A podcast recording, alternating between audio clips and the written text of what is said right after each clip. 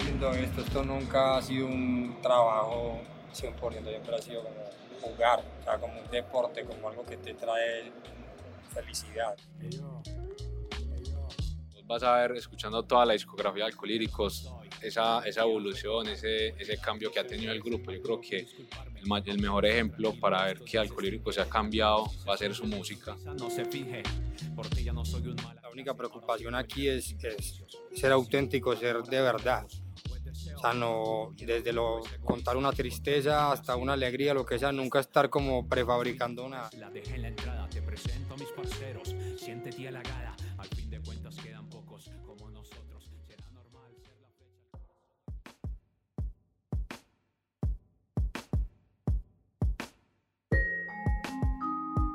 Corre la cinta. Dejamos rodar la historia completa. Cuarta temporada, Músicas y Resistencias en Medellín.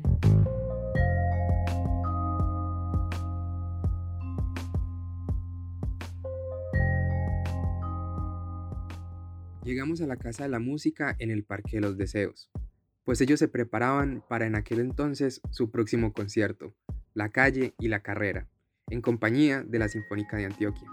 Antes de que empezaran su ensayo, subimos a la terraza en busca de un lugar cómodo para conversar, pues todo el sitio estaba invadido por la gente, sus palabras y sus melodías. Allí nos sentamos, Andrés Castillo, Giselle Alzate y Manuela Peña. Hablamos durante un poco más de media hora con Juan Carlos y Carlos Andrés Ponegra, más conocidos como Castro y Gambetta, quienes junto con Gustavo Adolfo o Faceta conforman Alcolíricos. Nuestra conversación fue siempre dirigida hacia cómo la banda refleja la resistencia en Medellín, desde su rol en la cultura del hip hop.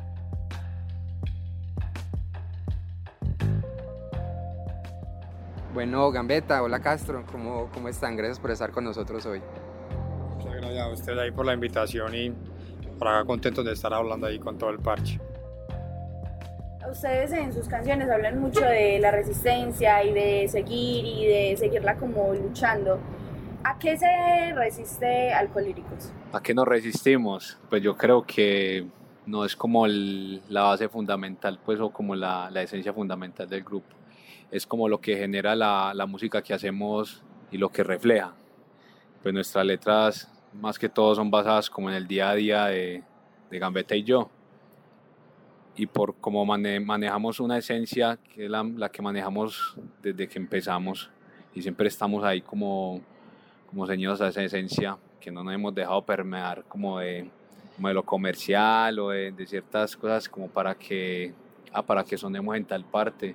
Yo creo que eso como que refleja ese, ese tipo de, de, de resistencia a lo que te referís vos. Si yo entiendo bien la pregunta, pues yo creo que la resistencia más grande al alcohólico siempre ha sido mantener la postura de lo que cree y piensa, como que nunca hemos sido como, como de doblegarnos ni de cederle el terreno de, lo que hacemos nosotros a, nadie, como que siento que todo el mundo tiende a, a volver todo 100% un negocio sin alma y sin nada y, y la música de nosotros siempre está enfocada en que podemos decir lo que queramos, sean opiniones políticas, religiosas, antirreligiosas o lo que quieran. Entonces yo creo que la, esa siempre ha sido la resistencia de nosotros, siempre apostar por lo que creemos, nunca dejarnos como corromper.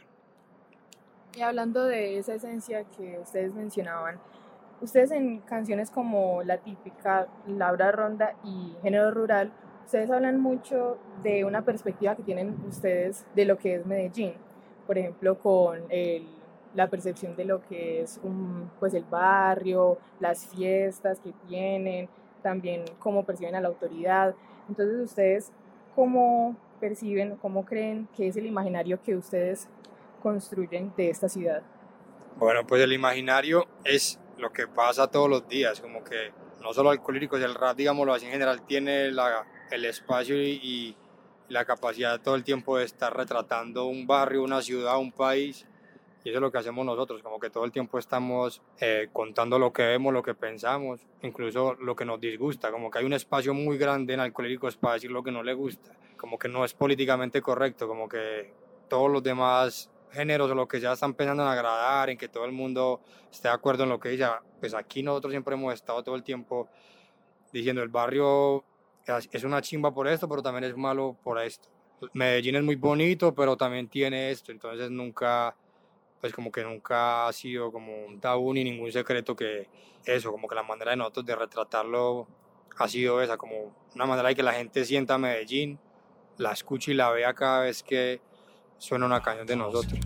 Medallo es un pesebre, los santos son más grandes que las casas de los pobres. Para comprar equipo de sonido empeñan el televisor. Como ya dijeron, eh, su, como sus letras hablan del día a día y también hemos visto y he escuchado que ustedes hablan mucho que, eh, digamos, un referente muy cercano es Gonzalo Arango, ¿Qué es lo que a ustedes como, como la chispita que les inspira a la hora de escribir, de crear sus, sus canciones? Pues yo creo que una canción es una necesidad, como una urgencia, una cosa que uno necesita decir. yo creo que después de que ya está la canción hecha, de cierta manera sí, sí queda muy claro cuáles son las prioridades como de alcohólicos, que por mucho que uno pueda hablar en una canción de una fiesta o un parche entre panas, pues siempre hay algo implícito ahí de importancia para la gente lo que necesitamos, lo que, nos, lo que tenemos, lo que nos falta y todo eso, lo, lo, lo dejamos ahí. Entonces yo creo que la inspiración está en todo, o sea, yo creo que es ya cada uno la prioridad que le da lo que quiera contar, pero yo, la prioridad del alcohólico siempre ha sido como cuando a vos se te vuelve una necesidad de decirle a una amiga algo que te aqueja o algo que te alegra, es igual a la hora del rap. O sea, no hay una selección, sino como que eso pasa naturalmente. Bueno, y por ejemplo, en el proceso de ustedes crear las canciones, de sentarse a escribir, hablarlas entre ustedes, por ejemplo, ¿qué anécdotas han sucedido o qué suele pasar en ese proceso?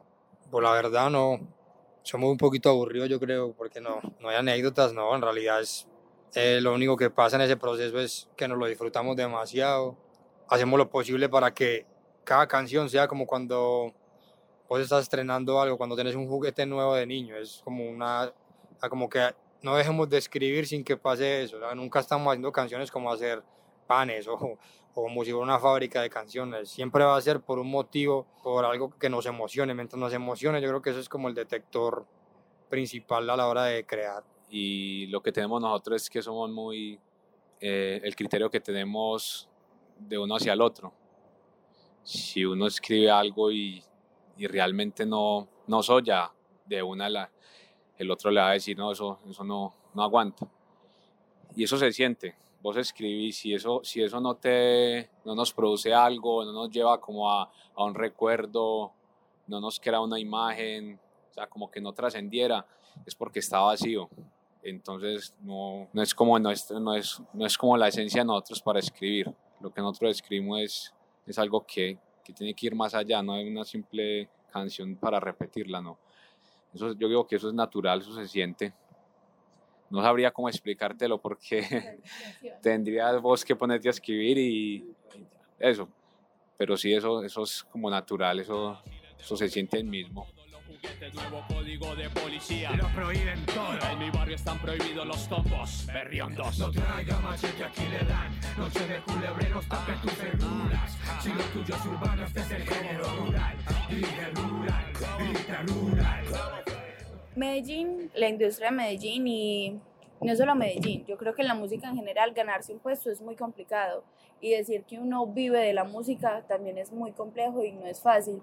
Entonces, ¿cuáles creen eh, que han sido los retos más complejos que han tenido que atravesar para decir que ustedes se pueden dedicar netamente a la música? No, pues de, si vamos a hablar de retos, yo digo que todo.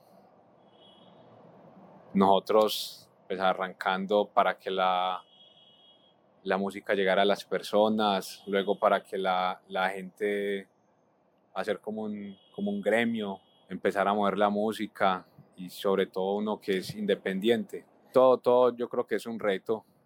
Incluso yo creo que hasta el momento sigue, sigue siendo un, un reto, sigue siendo complicado que hay cosas que se han, se han vuelto como más manejables, pero ya es porque uno la, ha venido pues con ellas camellando y ya las, ya las sabe cómo suplir. Y de vivir de la música, pues nosotros siempre lo hemos dicho, nosotros no somos de centricidad ni nada de eso. Eh, nosotros hacemos la música es por lo que nos fascina y nos gusta. Ya lo que nos deja la música es lo que, pues podemos vivir como normal, como lo justo, sin excentricidades ni nada. Pero de retos, yo digo que esto siempre va a ser un reto para, para el que esté acá. Creo que no ha llegado el momento en que uno diga, listo, ya goleamos. Bueno, entre esos retos, como lo mencionaste, puede estar eh, llegar al público, cómo llegarles a ellos. Ustedes, mediante las plataformas digitales, se ha vuelto pues, mucho más fácil llegar especialmente a los jóvenes. ¿Qué influencia creen que tienen, sobre todo en el público joven, en el público más joven que tienen?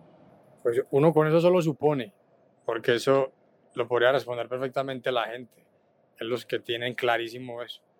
Pero uno, entre lo, dentro de lo que uno supone, yo creo que es la gente que escucha alcohólíricos y que lo viene siguiendo hasta estos días, creo yo que hay gente que necesitaba eso en su vida, gente que necesita esa dosis de realidad en la música, gente que está feliz solo bailando y ya, y, y creo que la influencia más grande que ha tenido sobre la gente ha sido eso, como que uno llegó a llenar un espacio, un, vacío que habían en cuanto a temáticas, en letras, en contexto de lo que decíamos ahorita de ciudad, de país.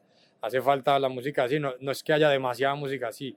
Entonces, entre comillas, es fácil destacar eh, a los grupos que tienen ese ingrediente en su música. Yo creo que eso ha sido lo que hace que Alcolírico le haga sentir que la, que la gente puede ir a un concierto, a hacer como una especie de exorcismo, de terapia bacana con sus problemas. Hay gente que escribe por ahí en redes sociales como, no, la hora en que sea 5 de octubre para sacarme estos demonios en el concierto alcohólico. Yo creo que ese puede ser un buen ejemplo para decir que cómo asume la gente la música de nosotros. Que esa música no vaya hacia necesariamente un, un público específico. ¿Cómo ¿qué creen que es lo de ustedes que ha hecho que tantas personas tan diversas, y ustedes lo decían, nos escuchan metaleros y punqueros? ¿Qué, qué es eso que, que, pudo hacer que Alcohólico le gustase no solo un rapero, sino un metalero, un punquero, a, a personas con, con gustos muy distintos? Yo creo que ha sido hacerlo abierto y global. O sea, sigue siendo muy rapero, seguimos hablando de rap en las canciones, eso va a ser siempre, eso ni siquiera es una temática como por días, mientras seamos lo que seamos, eso va a estar implícito. O nunca le hemos quitado como las propiedades al rap para que la escuche la gente. Sigue siendo muy rap hasta en el sonido. Pero yo creo que las temáticas, en realidad que tratamos, las ideas, las, las opiniones, porque el rap es como una opinión, es lo que hace que un rockero, que un punkero, que una persona que no sea ni punkero ni nada de eso, también diga, estoy de acuerdo, yo también pienso así. Entonces ya no es solo música, es como opiniones y verdades y la gente se pone a favor o en contra. Entonces yo creo que eso ha sido lo que más ha hecho que gente ajena al gremio del rap se sienta identificada, porque es que lo que estamos hablando no es netamente para raperos, y ya de entrada eso lo deja abierto a hasta cualquier edad y cualquier público. Me estoy matando pero lo disfruto tanto. Hace 15 años nos decían ñeros. Ahora nos escuchan hasta metaleros y punqueros. Yo nunca solté el lapicero. No me hables en tiempo pasado. Aquí no existe eso de yo fui rapero, parcero. Claro, sin ningún problema.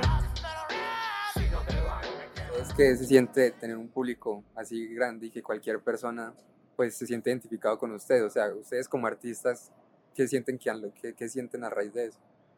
Pues para nosotros es muy chimba y vivimos muy agradecidos por eso, porque esto no es Estados Unidos, weón, y esto es cuatro veces más difícil que en cualquier otro lado. Entonces, hacerlo, hacer que la gente de acá se sienta orgullosa de lo de acá es el reto más grande para cualquiera que tenga un grupo, una marca, un restaurante, una tienda. Para el que se hace un reto que la gente se identifique con lo propio de su casa. Entonces, nosotros vivimos felices y agradecidos con eso, sabiendo que eso es, digámoslo así, en palabras muy de acá, un milagro, pues, porque es muy complicado. Y nosotros, sin, no digo que sin quererlo, sino que sin, sin que fuera la, una pretensión o algo, se logró. Sí, no es el objetivo. Castro lo dijo ahorita, estamos haciendo música así como alguien lee la Biblia para sentirse mejor o alguien va a misa para creerse buen ciudadano y, y, alguien va a terapia de un psicólogo, es igual. Siento que el rap, de no, para nosotros es eso así no nos diera plata, que obviamente todo el mundo necesita plata, el, premio principal, el pago principal sigue siendo la música. Disfrutar. Al día que uno no disfrute esto, ya está retirado. Dejamos rodar la historia completa.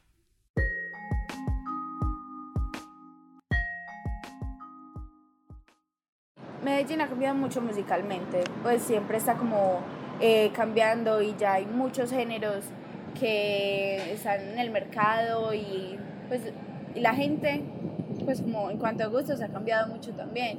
Pero ¿qué, ¿qué creen que es lo que, o lo que permitiría que el rap siga como estando ahí en la lista de reproducción de las personas de acá de Medellín? Digo que no que permita, digo que eso ha ido, se ha ido viendo y es el, el trabajo que están haciendo pues los artistas. Se está camellando ya más profesionalmente, que incluso se ven los resultados, que ya muchas, hablándolo, digámoslo así, como las empresas ya se le están apuntando al rap, ¿sí me entiende? Pero es porque muchos han visto en que cuando uno hace las cosas bien, de corazón, eh, se ven los resultados, no es las cosas hacerlas por hacer. Yo creo que eso puede ser una de esas cosas. Creo que el rap tiene algo que a lo mejor hace que la gente sienta que debe acudir a él y es como, como que hay géneros musicales, sin, tener que decir exactamente cuáles, que toda la vida pasen los años que pasen, van a hablar de lo mismo. Y el rap no, el rap, si cambia la ciudad, cambia el rap. Si cambia la vida de las personas, cambia el rap. No es lo mismo Castro haciendo rap con hambre que ya 10 años después con, con su familia bien, va a hablar de otras cosas. Entonces esa es la diferencia del rap. El rap sí está cambiando constantemente, por lo menos en las temáticas. Eso hace que la gente sienta que puede crecer con un artista o con una banda. Y no que, imagínate vos a los 10 años escuchando un grupo y, a lo, y ahí pasan 10 años y, y, el grupo sigue hablando de lo mismo, usted cambia de grupo. Entonces, en cambio el rap, en el rap no pasa eso. Alcolíricos, uno de los mayores referentes del hip hop en Colombia, nació en el barrio Aranjuez de Medellín, un barrio que desde los 80 fue hogar de algunos de los sicarios más temidos del país, un lugar donde el miedo, la muerte, las balas y los combos se volvieron parte del paisaje, pero donde a pesar de todo, sus habitantes han buscado contar por medio del arte las historias de las que han sido testigos, como lo hizo Gil Bermesa en su libro La Cuadra, y como lo ha hecho Alcolíricos quienes con su música resisten y cuentan la ciudad. Bueno, para hablar específicamente de una canción que nos llama la atención por la temática pues, que estamos tratando de la resistencia eh, y que pues coincidencialmente es una de las más escuchadas, eh, que es Tararea.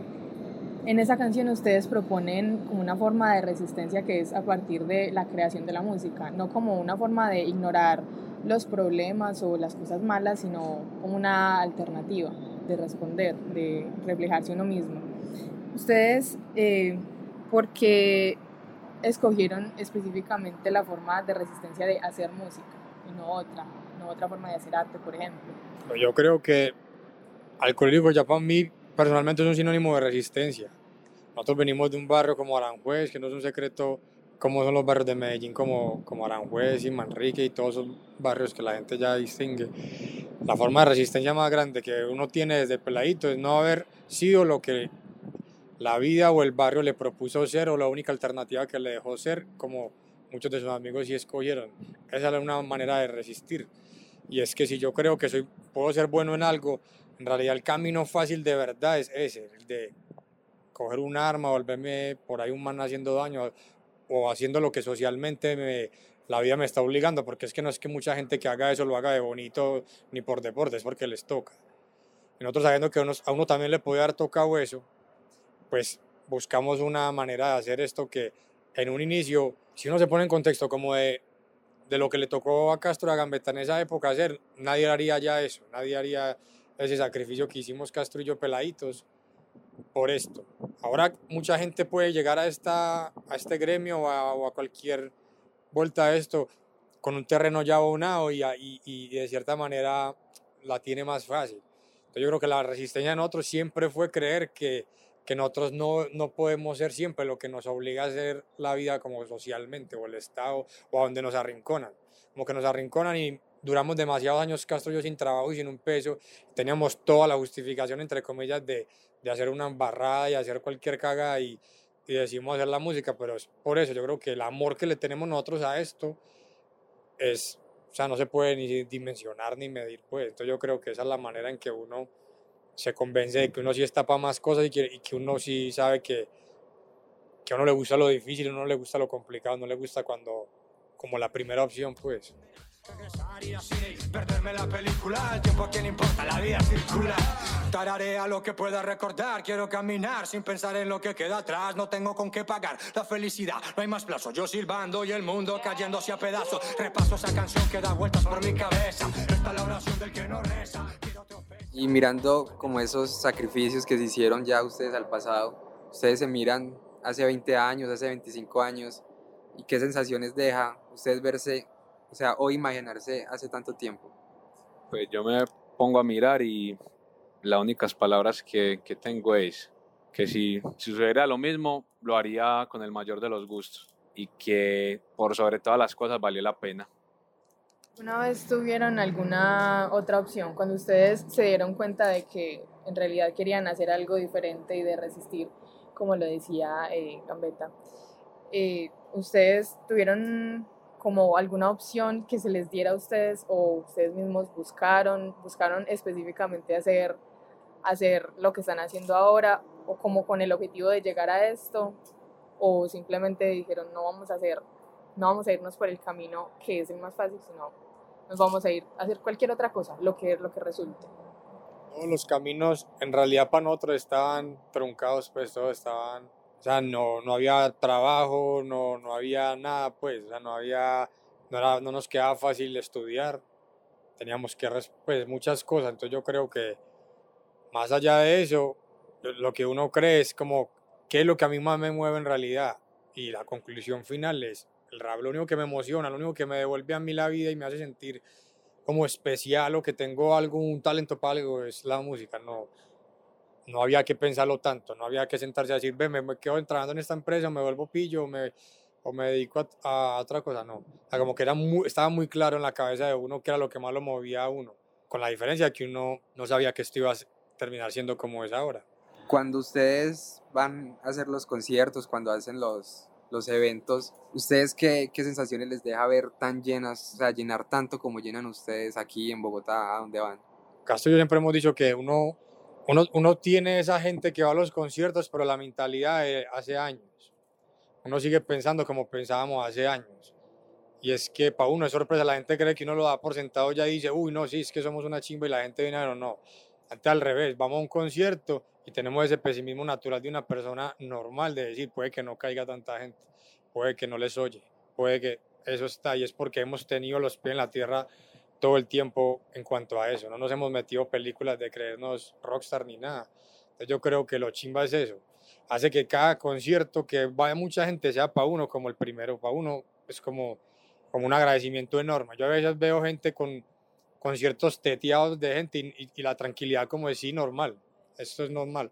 Para nosotros siempre va a ser anormal porque nosotros nunca esperamos nada, nunca exigimos nada y cuando la gente nos devuelve tanto amor, pues es una manera de decirles, parce, pues hasta para nosotros, si para usted es increíble estar aquí y estar feliz, pues para nosotros es el doble. Si la vida es dura, entonces la vamos a moldear, somos yunques emergiendo a nivel del mar. por favor, que apague el fuego. El último en dormirse, por favor, que apague el fuego. El último en dormirse, por favor. ¿Cuál es eh, como la experiencia o la cosa más bonita y más significativa que les ha dejado alcohólicos, el proceso y como todo el trabajo que ustedes han hecho? Hay muchas, pues, pero voy a tratar de decir una o, o las que nos cobijan a los tres, no, no como la mía, pues. Pues yo creo que una de las vueltas más chimbas que nos ha dado Alcohólico y lo que sea es poder masterizar un arte, poder especializarnos en algo, poder decir a la gente que uno con rap se puede ser profesional a su manera y poderle demostrar incluso a la familia desde la parte incluso emocional hasta la parte económica, decirle, ahora nos vamos a comer lo que sea de cuenta del rap. Eso para mí es como lo más especial que cobija todo, lo emocional y, lo, y, la estabilidad como persona, lo que nos hace que, que uno diga, yo no tengo que pensar en nada más que estar en lo mío y puedo levantarme y acostarme todos los días a la hora que quiero y trabajo en lo, en lo que quiero y en lo mío, que no todo el mundo puede darse de cierta manera ese lujo, si se le puede llamar lujo, de poder decir, yo aposté por esto, me sacrifiqué y, logré algo. Y así me despeto yo todos los días como agradecido con que, porque sea con ellos, que por tener los amigos que tenemos, la familia que tenemos. Entonces yo creo que eso ha sido lo, lo más bonito, que ya todo gira en torno al alcohólico, la familia, todo tiene que ver con alcohólico. Castro y Gambetta son todo lo que sus letras y su música dicen por ellos. El barrio es su identidad, resisten con y por medio de él. Para la cuarta temporada de Corre la Cinta, estuvimos con Alcolíricos, Andrés Castillo, Gisley Alzate y Manuela Peña. Corre la cinta es una idea original de Daniela Nao y quien les habla, Luisa Fernanda Orozco. Nuestros editores generales son Alejandro González Ochoa y Sara Mesa Pérez. Este podcast cuenta con el apoyo de De la Urbe, Laboratorio de Periodismo de la Facultad de Comunicaciones y Filología de la Universidad de Antioquia. Todos los episodios de esta cuarta temporada fueron realizados por estudiantes del pregrado en periodismo. Puedes seguirnos en redes sociales como arroba corre la cinta y escuchar nuestros demás episodios en Spotify, Evox y SoundCloud.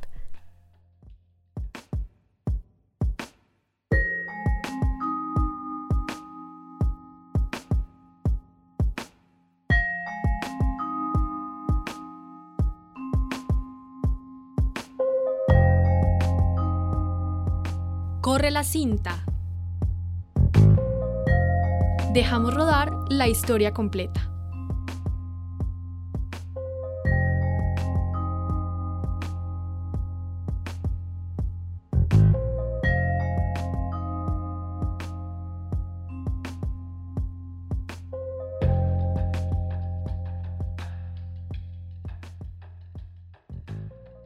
¿Y qué? Si no estamos en Suiza, señora.